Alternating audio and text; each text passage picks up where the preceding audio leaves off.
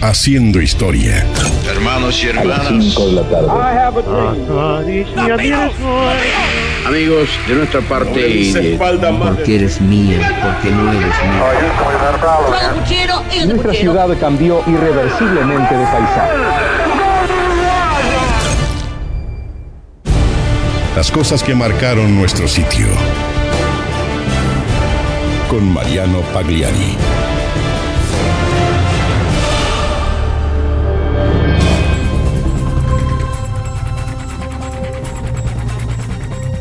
Buenos y olímpicos días. Ser recordado por algo es condición fundamental para ser parte del escaparate de la historia. Pero hay personas cuyo trabajo diario, devenido en obra y transformado en legado, se mantiene de por vida. Y tal vez una sola persona en la historia moderna, nuestro héroe del día de hoy, es admirado y recordado en detalle cada cuatro años, cual regalía que lo revaloriza.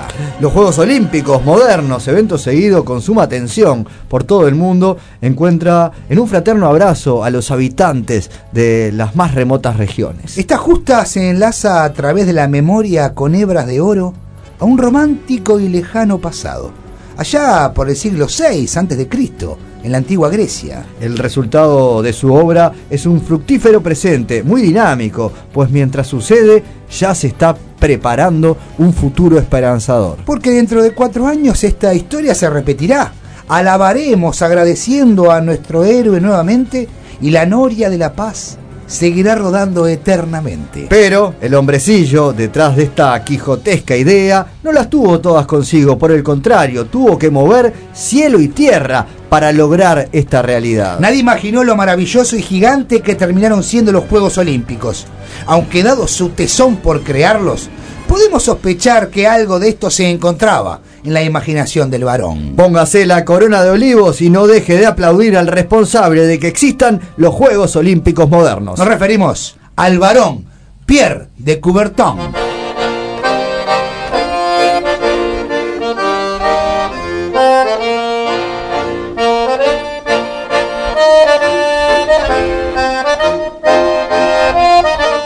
Charles Pierre de Freddy, barón de Coubertin, nació en París el primero de enero de 1863 en una familia aristocrática. Fue el cuarto hijo del varón Charles Louis de Freddy, barón de Coubertin, y Marie-Marcel Giglot de Crisneo. A la edad de 11 años, Crisenois debe ser, ¿no? Crisenois.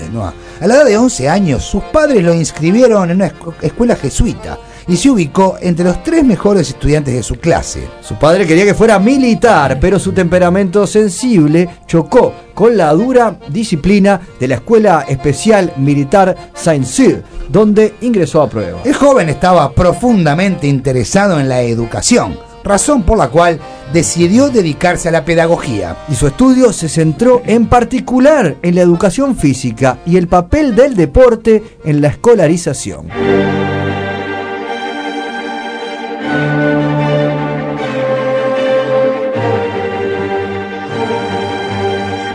En 1883 visitó Inglaterra para conocer a Thomas Arnold, célebre pedagogo y humanista, director de la Rugby School. La Rugby School, la pionera en implementar un programa de educación física.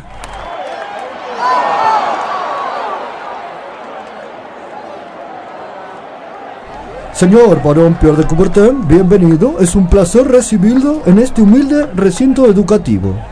Ah, señor oh, Thomas Arnold.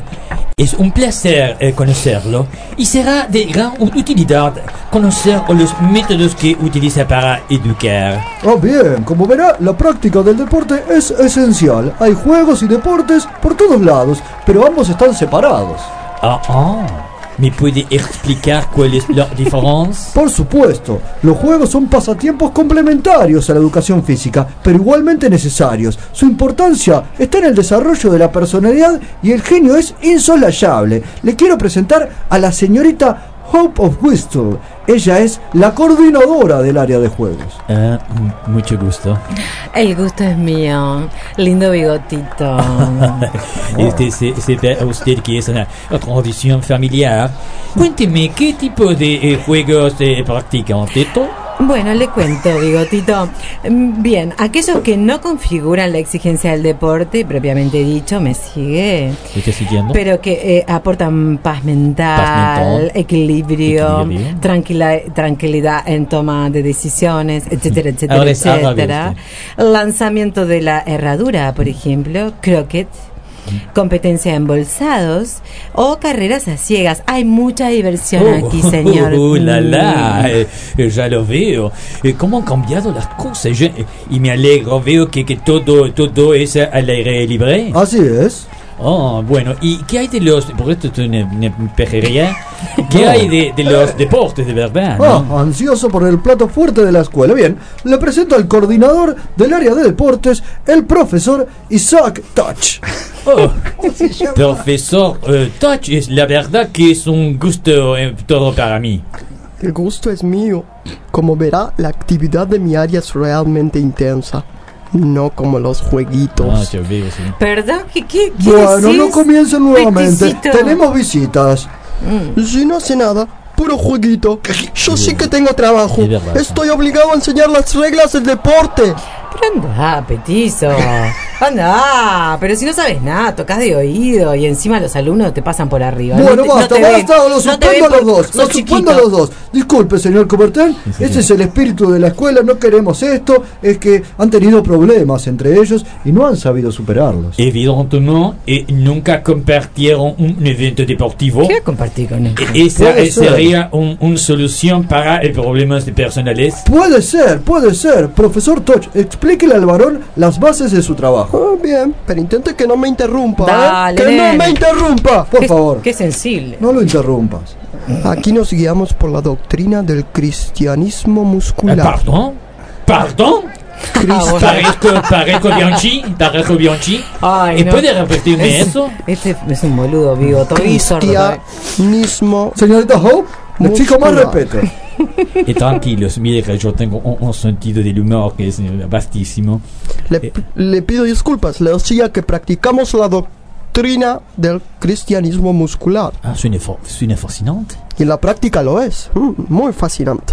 Por supuesto, creado por el señor Arnold, pero por su humildad no se permite contarlo con sus palabras. Ay, Soy, soy muy humilde. Se trata, mm, se trata de la búsqueda de la perfección espiritual por medio del deporte y de la De higiene. verdad que es un concepto increíble. ¿eh? Estoy terminando la doctrina, el primer tratado de la doctrina. No bien lo finalice, le prometo, varón, que le daré una copia. ¡Wow! ¡Qué genial esto! Señores, eh, esta visita va a cambiar mi vida.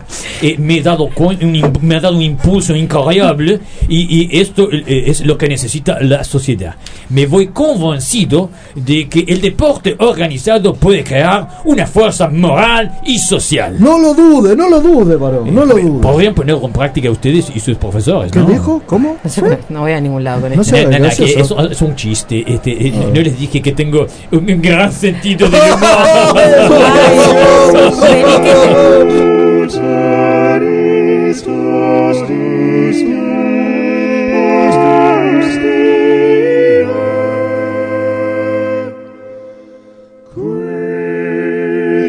Comenzó así a divulgar estos métodos por toda Francia y abogó por su uso en las instituciones francesas. Ayudó a crear sociedades estratégicas y nucleó institutos que asumían una doctrina en la Unión de Sociedades Francesas de Deportes Atléticos. Gracias a su influencia, en los siguientes años el deporte comenzó a ser tomado en serio y de ser practicado por minorías o en el colegio, pasó a estar de moda y despertar entusiasmo. Y comenzó a elaborar una nueva idea, más completa, que no solamente incluyera a su país, sino una en el que el deporte alcanzara a todo el mundo.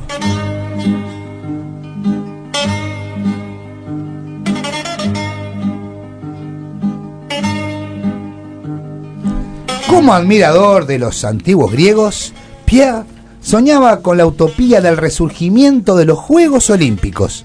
La creación de un festival de atletismo internacional. Sostenía que los juegos organizados no solo ayudaban a equilibrar la mente y el cuerpo, sino que también evitaban que el tiempo se desperdiciara de otras formas. Desarrollado por primera vez por los antiguos griegos, era un enfoque de la educación que él sentía que el resto del mundo y la propia historia habían olvidado. Y así comenzó a perseguir esta quimera a tiempo completo y descubrió que en 1833 el poeta griego Panagiotis So- Soutsos había propuesto restablecer los Juegos Olímpicos de la antigüedad. Posteriormente tomó contacto con documentos que describían cómo, durante el siglo VII, se empleó de diversas formas el término olímpico para describir eventos deportivos. Uno de esos primitivos intentos se llamó Cotswold Olympic Games, una reunión deportiva anual que se realizaba en Inglaterra y se realizó entre 1616 y perdón, entre 1612 y 1642. De hecho, la Asociación Olímpica Británica describe a estos Juegos como los primeros estimulantes de los comienzos olímpicos del Reino Unido. Soñar no cuesta nada. El entusiasmo de Pierre de Coubertin lo llevó a encontrarse con un festival olímpico francés que se había celebrado entre 1796 y 1798 en la Francia revolucionaria llamado l'Olympiade de la République.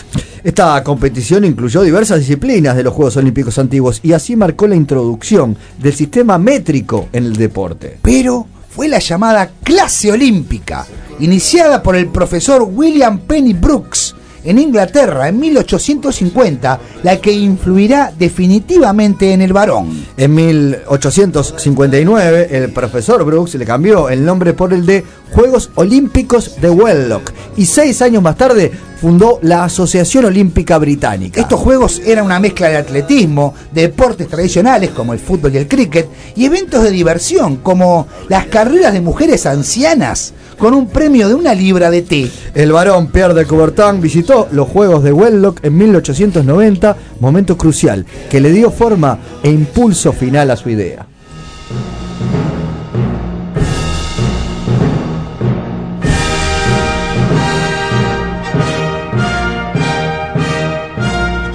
Pierre comenzó a soñar con unir en una extraordinaria competición a los deportistas de todo el mundo, bajo el signo de la unión y la hermandad. Se imaginó una fiesta sin ánimo de lucro, competir por competir, como decía Ethelbert Talbot, obispo y educador norteamericano. Lo importante no es ganar, sino participar, porque lo esencial en la vida no es vencer, sino luchar bien. Frase mal atribuida a Pierre de Coubertin. Como decíamos, era de Ethelbert Talbot. El varón resumía su prédica con la filosofía del etos, que significa costumbre, hábito, carácter, y resumido en la frase men sana incorpore sano. A través de esta lógica, un caballero se convertía en polifacético, no en el mejor en una cosa específica. Por este motivo, entrenar se consideraba un equivalente a hacer trampa.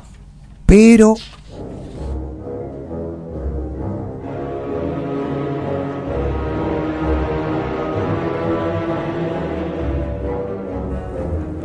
La idea del varón de Coubertin parecía insensata y chocó con mucha incomprensión. Pero él intentó convencer a todos, viajó por el mundo, visitó autoridades, educadores, deportistas y sobre todo amigos dispuestos a escucharlo. Hablaba de paz, comprensión entre los hombres y de unión, todo bajo el signo del deporte. Y finalmente la voluntad del varón de Coubertin vio la luz. Le ciel bleu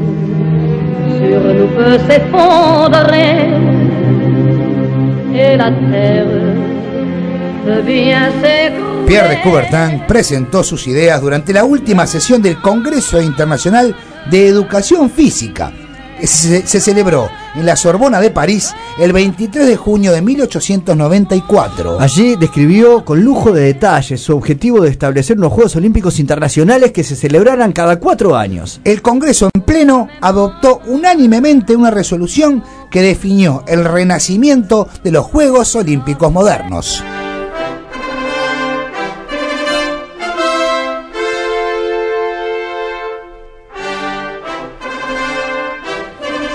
Se estableció que la primera edición de estos se celebrara en Atenas, lugar de origen, en 1896, y que la sede sería rotativa cada cuatro años, manteniendo la tradición del periodo olímpico de la antigüedad. 100 años después no le iban a respetar eso a Atenas en los 100 años de los Juegos Olímpicos. Eh, Miles de años respetados para 100 años después no respetarlos. Pero lo cierto es que allá por el siglo XIX también se asentaron las bases para la fundación del Comité Olímpico Internacional como el órgano rector universal de la competencia que por entonces tenía representantes de 12 países. La misión pacificadora de los Juegos Olímpicos fue expresada ese mismo día por Coubertin con un discurso. Es preciso que cada cuatro años los Juegos Olímpicos eh, sean eh, eh, restaurados den a la juventud universal la ocasión de un encuentro dichoso y fraternal con el cual se disipará poco a poco esa ignorancia que viven los pueblos con eh, pueblos unos respecto a los otros. ignorancia que mantiene eh, los odios, acumula los malos entendidos y precipitan los acontecimientos en el destino bárbaro de una lucha sin cuartel. Se eligió al escritor griego Dimitrios Vikelas como su primer presidente y dos años más tarde sería sustituido por el propio barón de Coubertin. Parecía que la Quijotada finalmente comenzaría a rodar, pero otra vez un pero. Eh, Marisa. Marisa. Hoy eh, eh, varias delegaciones diplomáticas eh, querían reunirse conmigo. Eh, ¿Tú recuerdas que, quiénes eran? Bonjour, monsieur. Oui, oui, oui, oui. Aquí tengo la agenda. Ujú. Eh, son el canciller de Inglaterra, Ajá. eh, el embajador de Alemania Ah, ya. y el secretario del presidente griego. ¿Vous Mm. comprenez? ¿Vous comprenez? Eh, oui. Si, je comprends pas. Allez, caguer. Allez. Eh. Eh, eh, eh, eh, mandan a verdaderos representantes. Me imagino que quieren detalles de los Juegos Olímpicos. Eh, eh, ese gran evento que al fin lograré concretar. Seguramente quieren aportar financiación. Eh, eh, no quieren quedarse afuera estos. Ay, ay, me siento deuda. Ay, varón, varón, varón, yo lo sigo en todo y su idea me parece maravillosa. Ah, gracias. Pero me pidieron para venir los tres juntos y en un tono que no sonó muy Ah, amigable. eh, ¿qué, qué dicen? Mm, Ah, oui, ¿qué- oui, oui, ¿A qué te refieres con el tono? Eh, no sé, pero sonaban así como un poquito Ah, enojados. tú me parece que estás un poco eh. Eh, No, eh, no. ¿no? Ah, No, ah, ah, no, me parece que hoy. eh, habrás eh, escuchado mal. Eh, eso me parece imposible. Eh, ¿Todos están de acuerdo con volver a recrear la grandeza de los Juegos Olímpicos? Ah, ay, mira, me parece que todo el tiempo, ¿no? Adelante, eh, mis eh, bon amis, oh, adelante, adelante. Eh, Mr. Coubertin. Eh, dígame Pierre, por favor, por favor. Soy Pierre.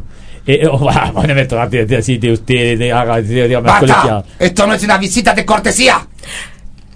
Le dije, le a dije. La, a la mierda.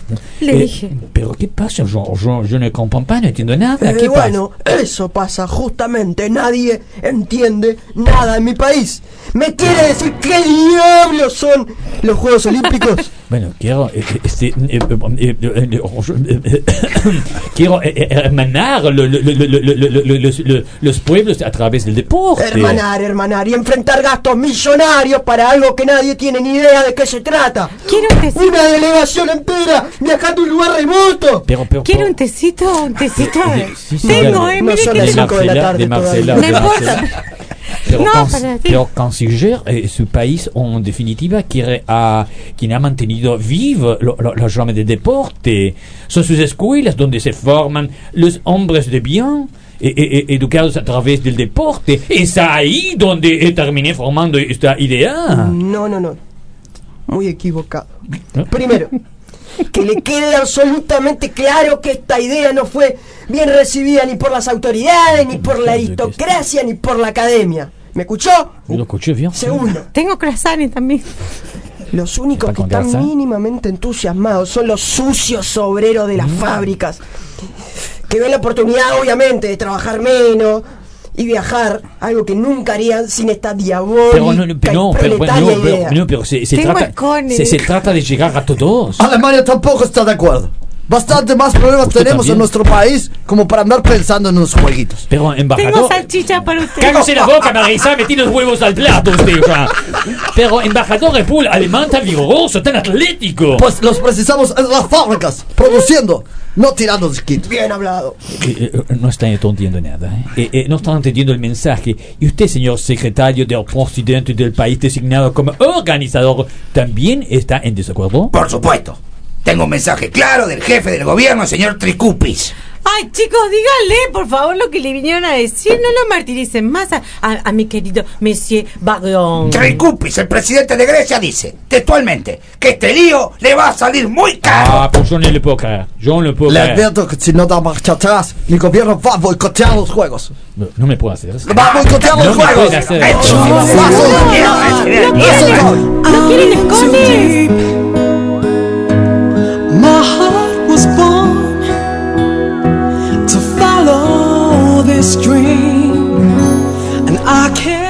Pero el varón de Coubertin no se amilanó y comenzó a moverse al más alto nivel. Consiguió que el duque de Esparta, príncipe heredero de Grecia, intercediera ante el Kaiser Guillermo, emperador de Alemania, convenció a los ingleses y al propio gobierno rie- El griego. príncipe heredero de Grecia mandó que se emitieran una serie de sellos conmemorativos para conseguir el dinero para financiar los Juegos Olímpicos. El varón, por su parte, convenció a Jorge Averov, un griego millonario, para que corriera con los gastos de la reconstrucción del Estadio Olímpico de Atenas. Ahora sí, el sueño estaba financiado. Los países y sus atletas prontos y el sano espíritu predicado por el varón durante décadas daba sus frutos.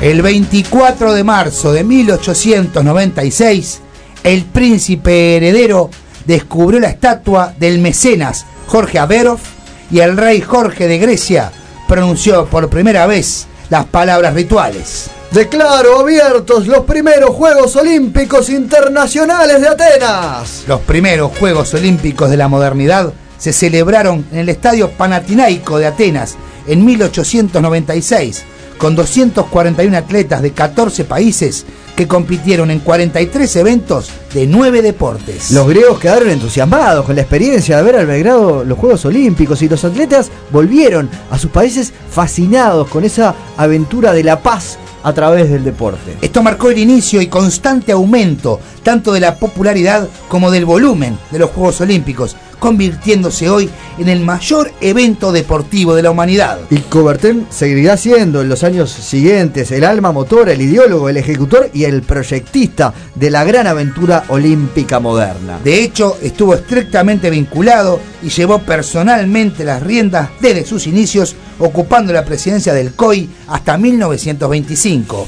Hasta que, al parecer, aquello de que nadie es profeta en su tierra ocurrió una vez más.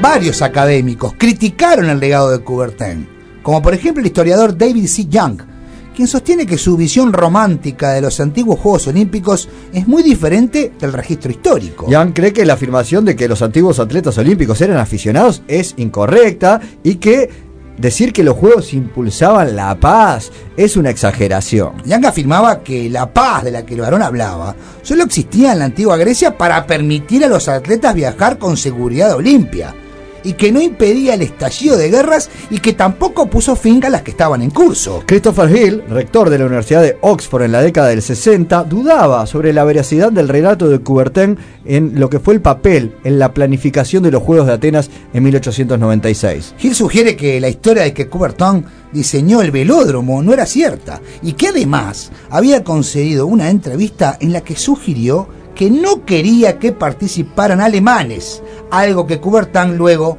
negó enfáticamente. Ah, eran los alemanes que no querían participar, pero bueno, además la incomprensión de un amplio sector de la sociedad francesa hacia su obra hizo que fuera detractado y hasta hostilizado.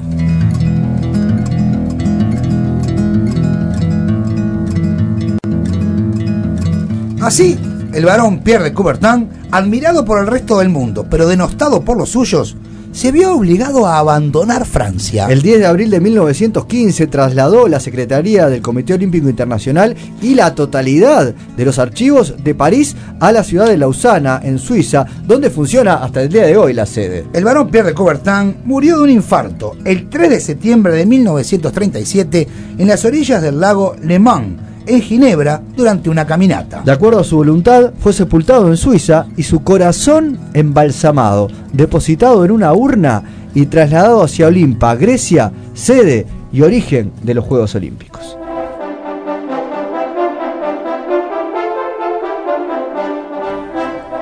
Pierre Coubertin escribió 16 libros sobre deporte y pedagogía, además de innumerables artículos y ensayos. Pero su mayor legado está transcurriendo por estos días cuando en Japón, en Tokio, 11.326 atletas de 205 países construyen la paz a través de 33 deportes olímpicos en 339 competencias. Y como dijimos al comienzo, mientras en Tokio se están desarrollando los Juegos de la 32 Olimpiada, ya se están preparando en París los Juegos del 2024 y ya están proyectados los de Los Ángeles 2028 y los de Brisbane, Australia 2032. El alma mater de todo esto cayó hace rato a sus detractores, los silenció, eh, tal vez por envidia o por falta de visión alguna vez allá en el lejano tiempo habían alzado su voz contra él. Así, de esta manera, quisimos poner al responsable de que hoy existan por siempre los maravillosos Juegos Olímpicos, el varón Pierre de Coubertin, en su sitio.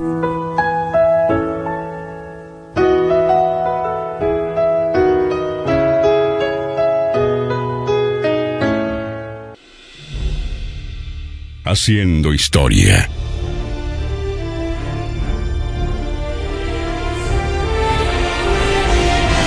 Lo que pasó, pasó.